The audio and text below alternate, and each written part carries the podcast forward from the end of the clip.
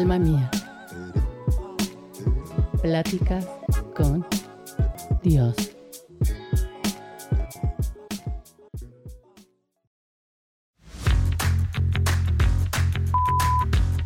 Este, bueno, te voy a hacer unas preguntitas nada más. Son para un programa de radio.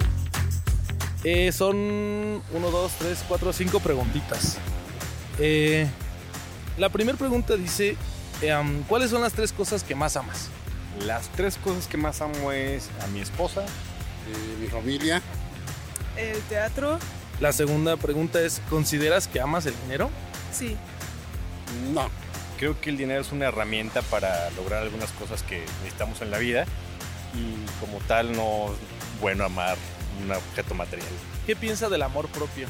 Que está chido porque te hace quererte a ti mismo y respetarte. importantísimo. Si no hay amor propio, no puedes amar a alguien más. Cuando la mujer tiene la autoestima abajo, es porque no se quiere.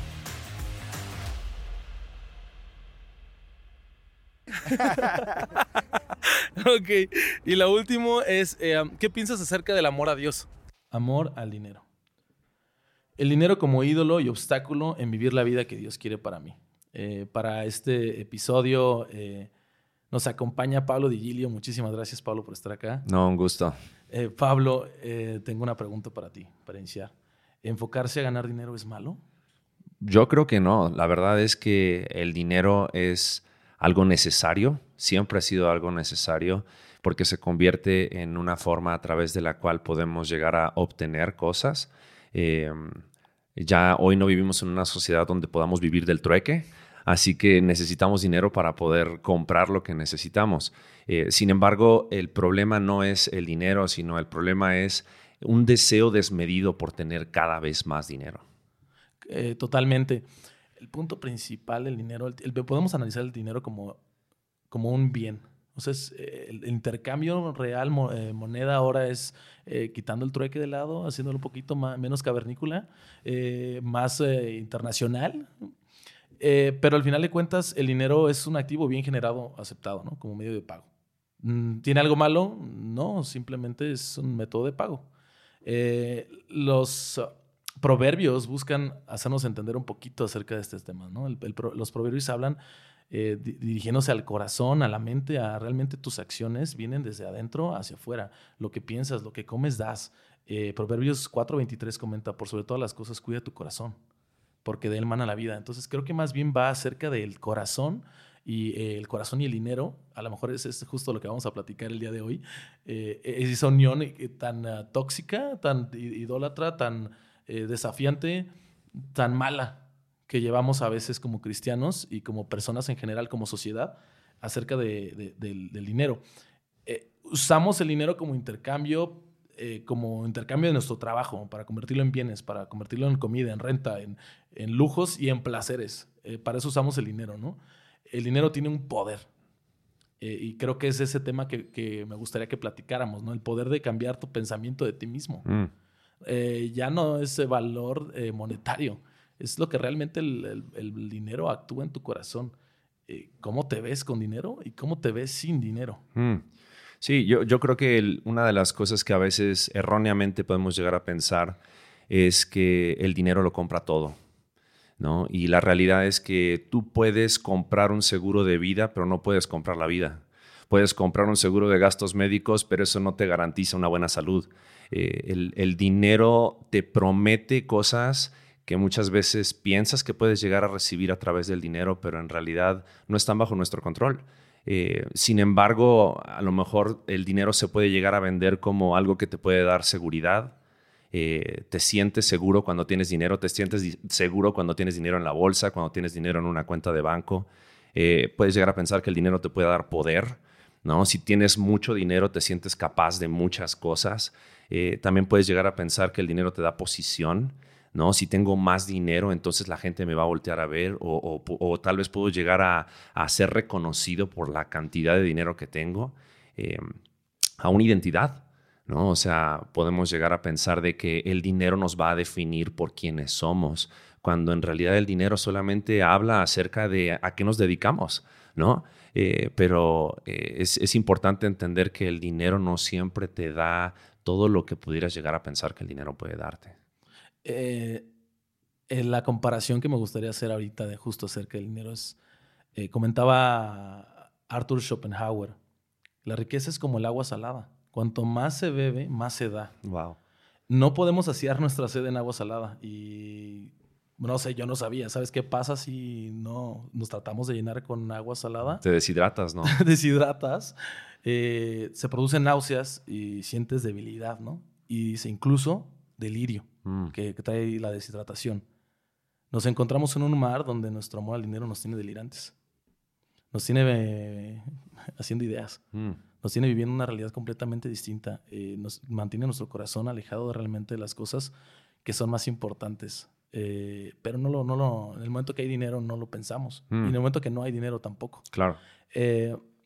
Nos, eh, en este mar que nos encontramos tratando de saciar nuestra, nuestra, nuestra sed, Eclesiastes comenta algo idéntico.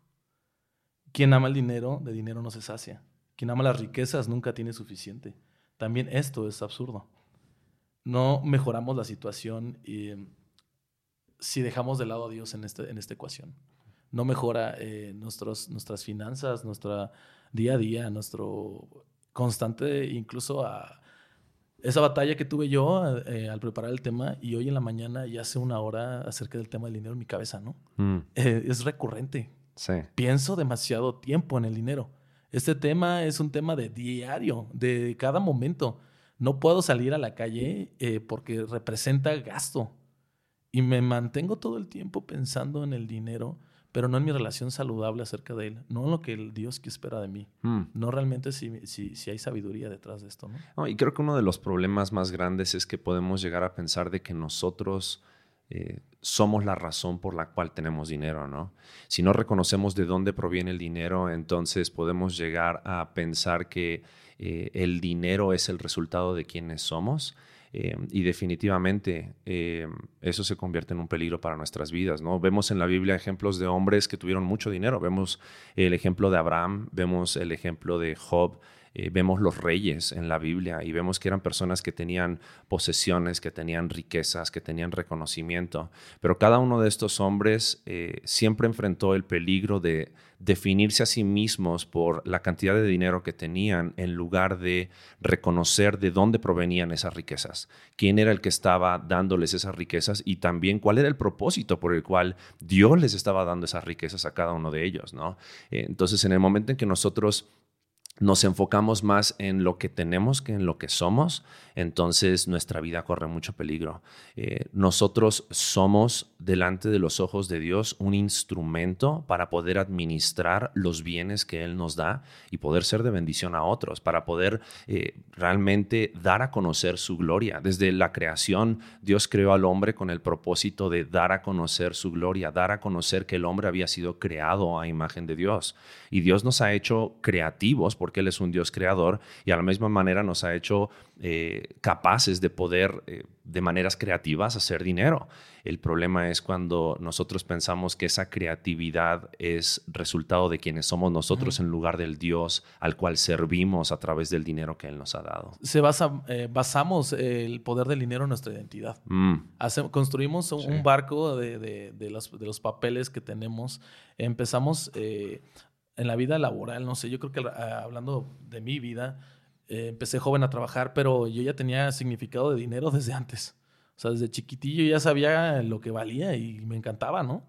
Y desde entonces, pues siempre me ha gustado tener dinero. mm, Eh, pero creo que me expuse tan rápido a esta relación de dinero Rodrigo que, que no hubo pensamiento de, de realmente cómo construir alrededor de eso. Ahorita hablaste muchísimo del tema de, bienes prestados por parte de Dios.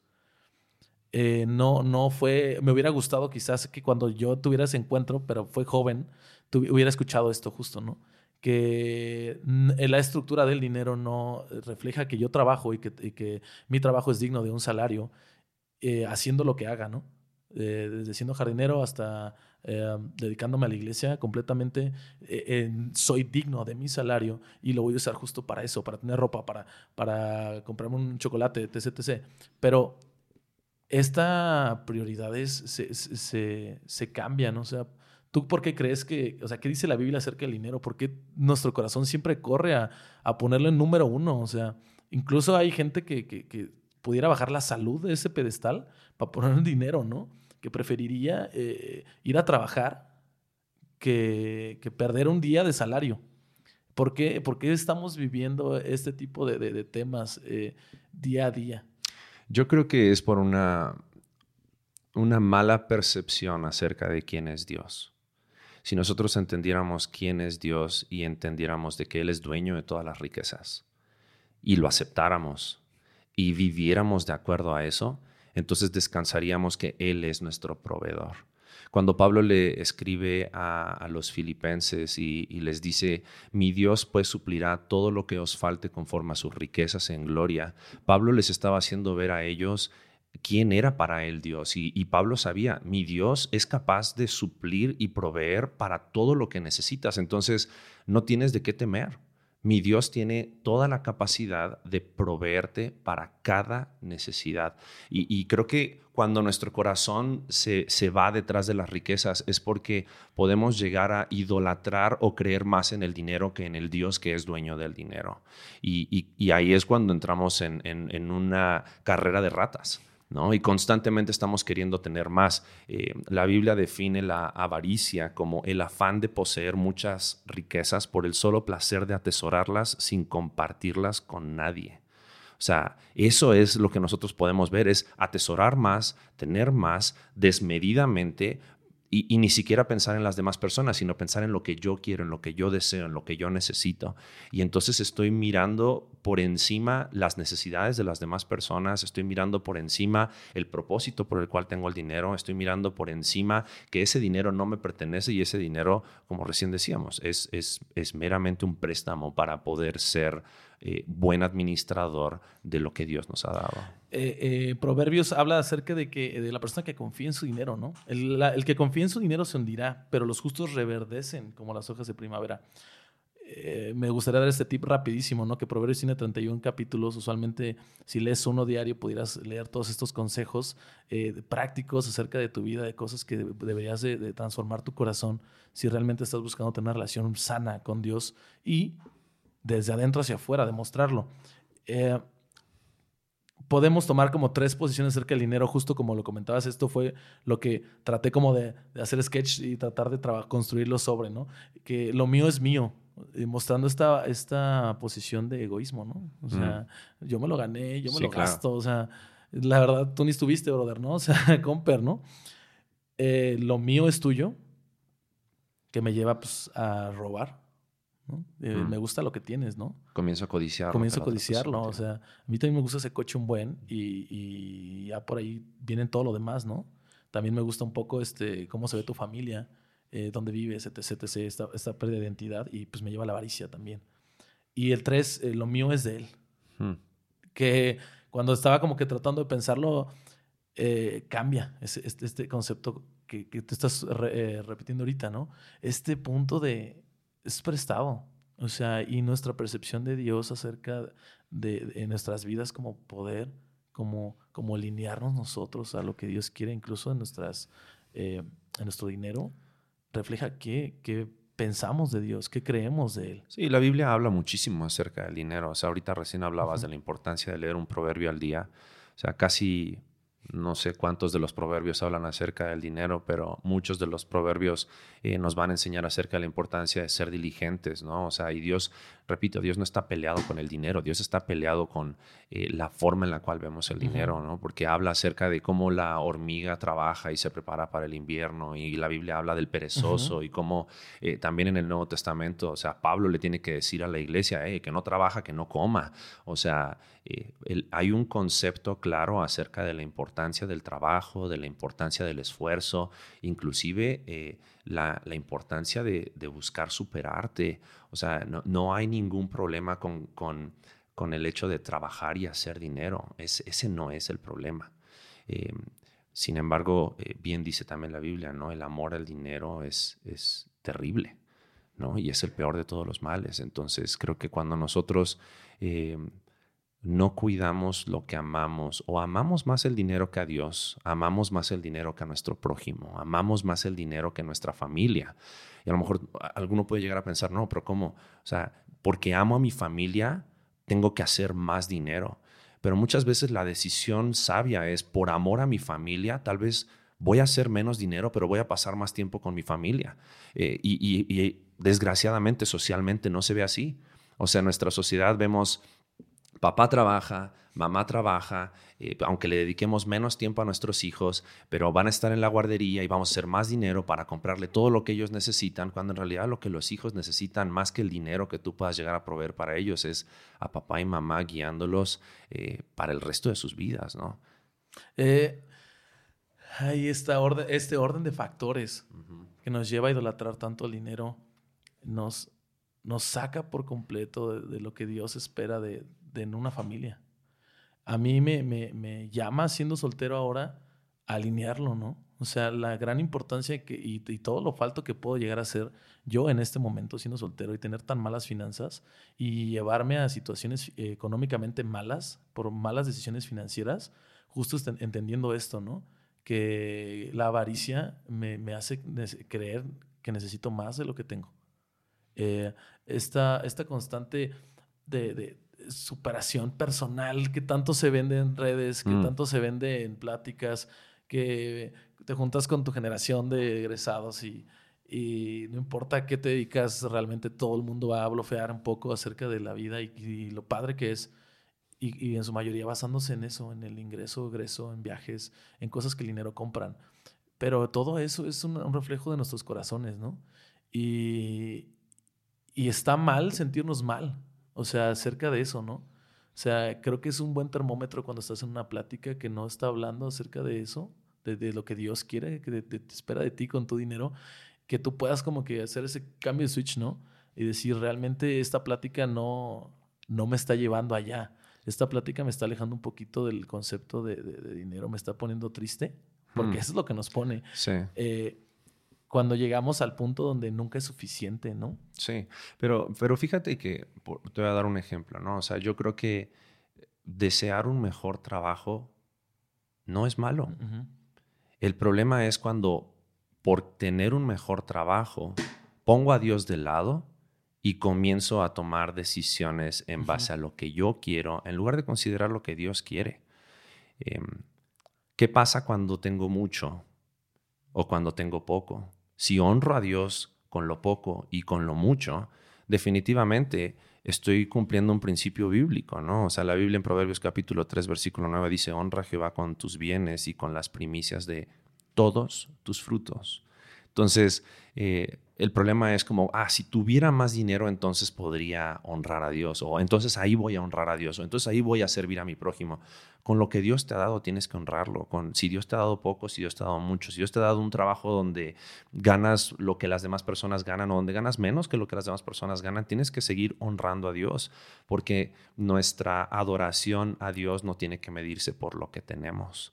¿No? Si, no es como que si tan solamente, ¿no? Y pensamos, si tan solamente Dios me diera un poco más, ¿no? Si tan solamente eh, Dios tú me dieras ese ascenso que tanto deseo, ¿no? Eh, y a veces parecería que estamos tratando de negociar con Dios cuando todo lo que recibimos de parte de Dios es por pura gracia. Todo lo que recibimos de parte de Dios es resultado de su misericordia y su gracia en nuestras vidas. No merecemos nada. Lo único que merecemos, dice la Biblia, delante de Dios eh, a causa de nuestro pecado es la separación de Dios. Sin embargo, Él en su gracia nos ha dado en Cristo todo lo que necesitamos. Entonces eso es, es muy importante que lo tengamos en consideración. Qué, agradable saber que tenemos un Dios tan misericordioso mm. y lleno de gracia que ante este tipo de problemas tan cotidianos, la Biblia tiene un chorro de versículos eh, mostrando luz, ¿no? Acerca de nuestra posición de confianza acerca de Él. Eh, no, no queda más incluso de, eh, pues agradecer, ¿no? Agradecer que este tema esté tan, tan bien plantado en la Biblia, que tengamos algo tan, tan palpable. Ahora el reto va a ser más bien como que llevarlo a la práctica. Llevarlo a la práctica. Eh, comentabas un poquito acerca de, cómo la idolatría eh, vende algo, ¿no? O sea, ese deseo que tenemos acerca de idolatrar el dinero y demás cosas, me gustaría que quizás nos compartieras un poquitito acerca de eso. O sea, el, el ídolo de oro brilla, ¿no? Claro. Y te acercas y, y- y es de oro. Y, y es, es- es- esas ganas de estar ahí, de tener eso, de, de quitar a todo y ponerlo en número uno, realmente se paga. O sea, en esta relación de Dios y el dinero, Dios siendo mi, mi- mi guía, el dinero siendo mi ídolo, ¿qué nos puedes decir al respecto? O sea, ¿paga realmente, cómo paga realmente estar buscando en mis finanzas a Dios? ¿Y cómo paga realmente irme tras el dinero? Eh, Yo creo que la clave está en, primero, entendernos que somos mayordomos, entendernos que somos administradores. Eh, si nosotros entendemos ese concepto eh, y no nos sentimos dueños de lo que tenemos, no nos sentimos dueños de eh, el ni del trabajo que tenemos, ni del dinero que hacemos con el trabajo, sino que entendemos que Dios nos ha dado todo con un propósito, creo que ahí descansa la forma en la cual nosotros vamos a ver el dinero y usar el dinero. Eh, si nosotros nos guardamos eh, de la avaricia, nos guardamos de la codicia, eh, realmente vamos a, a poder vivir vidas que no son definidas por, por lo que tenemos. Eh, y, nosotros vamos a poder vivir generosamente, ¿no? O sea, creo que la, forma en la cual podemos cuidarnos de eso, de la avaricia, cuidarnos de la codicia, es cuando nosotros somos generosos, cuando nosotros somos generosos con las personas eh, que más necesitan, ¿no?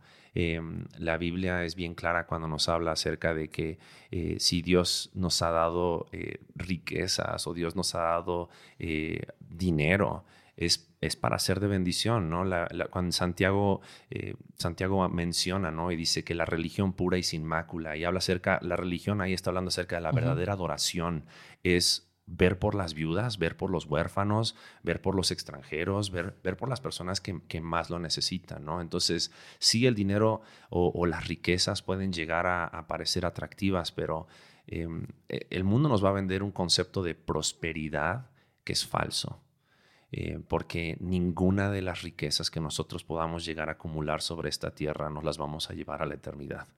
¿no? Eh, el otro día estaba viendo una imagen ahí en Facebook de, eh, no, sé si realmente era, era verdadera, ¿no? pero era como un jeque árabe ¿no? y estaba todo cubierto de, de cadenas de oro y riquezas y diamantes, ¿no? y así lo veneraron, así lo enterraron y, era así como una forma de prepararlo para la siguiente vida, pero nada de eso se va contigo.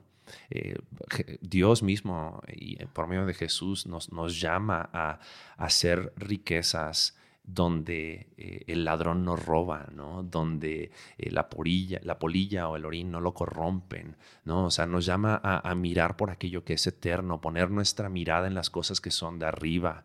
O sea, porque definitivamente el sistema nos va a querer presentar como que lo que tenemos es hoy, y tenemos que gastarlo hoy y tenemos que pensar en hoy, cuando en realidad eh, nuestras vidas son mucho más que lo que los 60, 70, 80 años que vamos a pasar en esta tierra.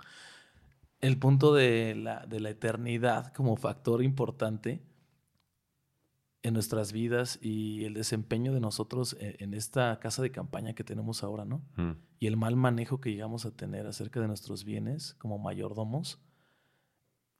Eh, ese, es el, ese es el reto realmente. Creo que cuando nos buscamos a Dios en nuestras finanzas, viene esa parte de acción en la iglesia de otras formas completamente distintas, no nada más monetarias, sino activas, ¿no? Mm. eh, busca primeramente el reino. Ve preparando tu corazón para servir a tu iglesia con tu dinero y con, tu, con tus manos. O sea, ve, ve preparando realmente tu morada, o sea, ve preparando, eh, y, no, y no quiero decir, no quiero vender que pues échale ganas para tener buen lugar en el cielo. No, pero enfócate en, en tu eternidad sirviendo a Dios, dando la gloria desde ahora. O sea, si fuimos creados para eso, ¿por qué dejarnos corromper por, por el dinero? Dejarnos por corromperte por los demás temas que tocamos en esta serie, ¿no? Realmente Dios es un Dios celoso. Dios te quiere completo, con todas tus finanzas. Dios te quiere ahora. Y es algo que es un término súper fuerte. Sí, claro. Eh, fíjate, mismo Jesús cuando estaba predicando en un momento, se le acerca un joven, ¿no? La historia del joven rico. Eh, se le acerca este joven y le dice, le dice a Jesús, Señor, yo ya cumplo con los mandamientos, eh, ¿qué, necesito? ¿no? Tal vez él pensando, bueno, ahora, ¿qué, es, lo, qué es el siguiente paso para, para, para, poder disfrutar de este reino que Jesús venía predicando? ¿no? Y Jesús le dice, vende todo lo que tienes y dale el dinero a los pobres. Y dice la Biblia que este joven se fue triste. Se alejó de Jesús triste porque tocó justamente una fibra. Sí, claro. O sea, eh, eh, le, dijo con mi billetera no te metas, ¿no? O sea, está todo bien con eso de seguir los mandamientos. A lo mejor inclusive el diezmaba, ¿no? A lo mejor era una persona que... Pero la realidad es esta. Dios no quiere tu diezmo. Dios no, es más, Dios no necesita tu diezmo. Dios quiere todo. Y cuando hablo de todo, Él quiere todo tu corazón. No, no, no, no todo tu dinero, porque Él no lo necesita, pero Él quiere todo tu corazón.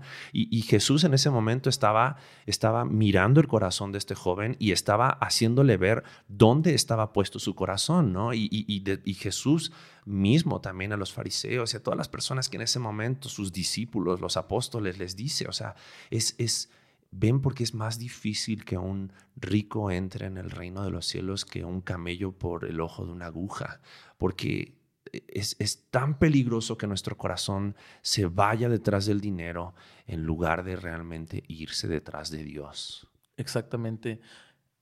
La mayoría de nuestros problemas acerca del dinero no es falta de dinero, es falta de sabiduría. Mm. Y dice Santiago, alguno tiene eh, necesita sabiduría, pídala a Dios. Y sin dudar, ¿no? Mm. Que realmente Él va a darnos esa sabiduría. Creo que hay muy buenos recursos, incluso en internet o eh, iglesia local. Eh, sería bueno acercarte, ¿no? Si tienes ese tipo de temas ya financieros peligrosos, que peligra tu familia, que peligra tu, tu economía, que, que, que, son riesgosos.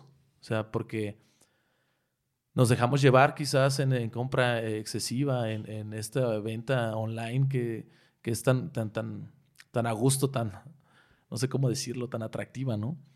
Eh, acercarte, ¿no? Acercarte justo a pedir esa sabiduría de parte de Dios, acercarte a tu iglesia, acercarte a ver qué es lo que Dios espera eh, en, tus ahorros, ¿no? O sea, ver la forma real y práctica de, cómo tus finanzas tienen que reflejar e, esa parte de, de servir a Dios. Eh, comenta Mateo 6:24, nadie puede servir a dos señores, pues menospreciará a uno y amará al otro, o querrá mucho a uno y me despreciará al otro. No se puede servir a Dios y a las riquezas. Mm. Es un tema fuerte. Eh, si decidimos ser esclavos de alguien, eh, no decidamos ser esclavos del dinero. E, es, es, increíble cómo eso se puede llegar a ver en la práctica, en la forma en la cual, por ejemplo, manejas tus tarjetas de crédito. ¿No? ¿Cuántas personas de repente utilizan sus tarjetas de crédito eh, como si tuvieran comprado eh, la vida, ¿no? O sea, y, piensan, el mismo eslogan de Mastercard, ¿no? O sea, cuando te dice, para todo lo demás existe Mastercard, ¿no? O sea, realmente pensando que, la tarjeta de crédito puede llegar a solucionar tu vida, que lo, que tú puedes comprar va a, va a solucionar tu vida te termina haciéndote adorar y postrarte ante el dinero, ante las riquezas, y sí, es clave. Eh, no puedes servir a dos señores. No puedes servir al dinero y servir a Dios, a las riquezas y a Dios. Eh, Dios no va a compartir la adoración y mucho menos con algo tan efímero y pasajero como el dinero. Exactamente. Creo que eh, la motivación de este episodio es animarnos a, a servir a Dios a través de, nuestro dinero, a servir a Dios a través de nuestras vidas, alinearnos de nuevo, como, como dice Lucas 12:15, ¿no?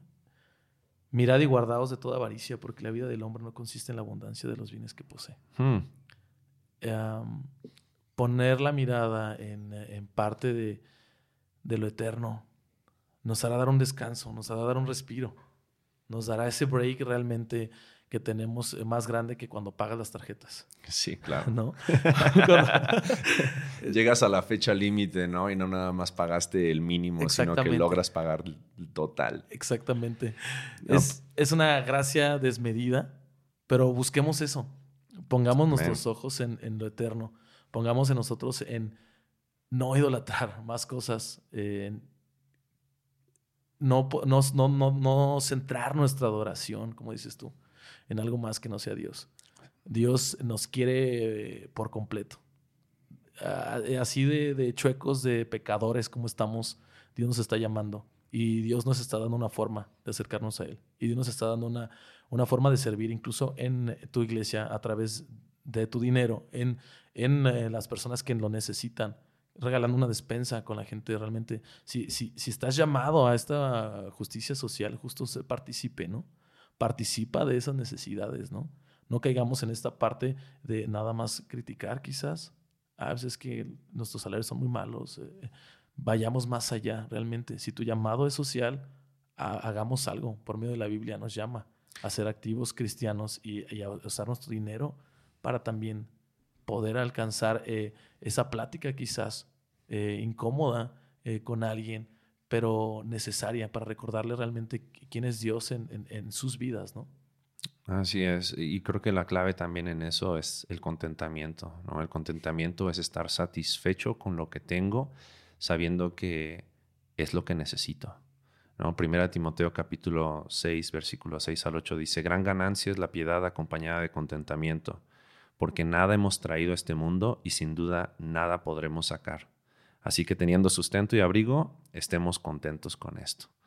O sea, lo que Dios ha prometido para nosotros, y hace rato eh, mencionabas el, el, pasaje de buscar el reino de Dios y su justicia, y todas estas cosas os serán por añadidura. Estaba hablando acerca de sustento, abrigo y techo.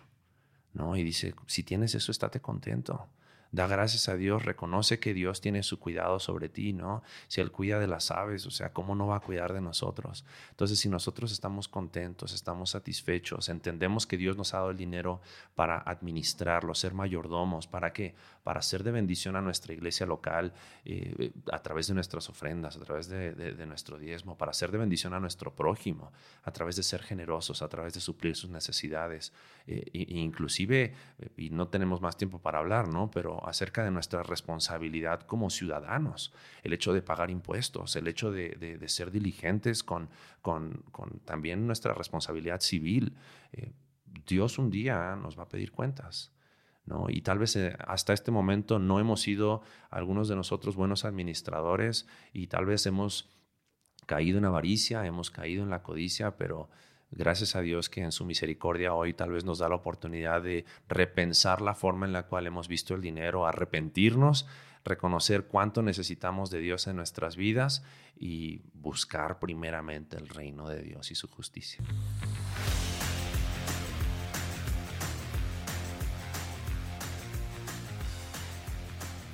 Pues son todas las preguntas. Este, la página de internet del, del programa de radio se llama pláticascondios.com donde vamos a hablar de, del amor en general. Por si quiere escucharlo por ahí, va a salir este pedacito. Le agradezco muchísimo, jefe. Que esté muy bien.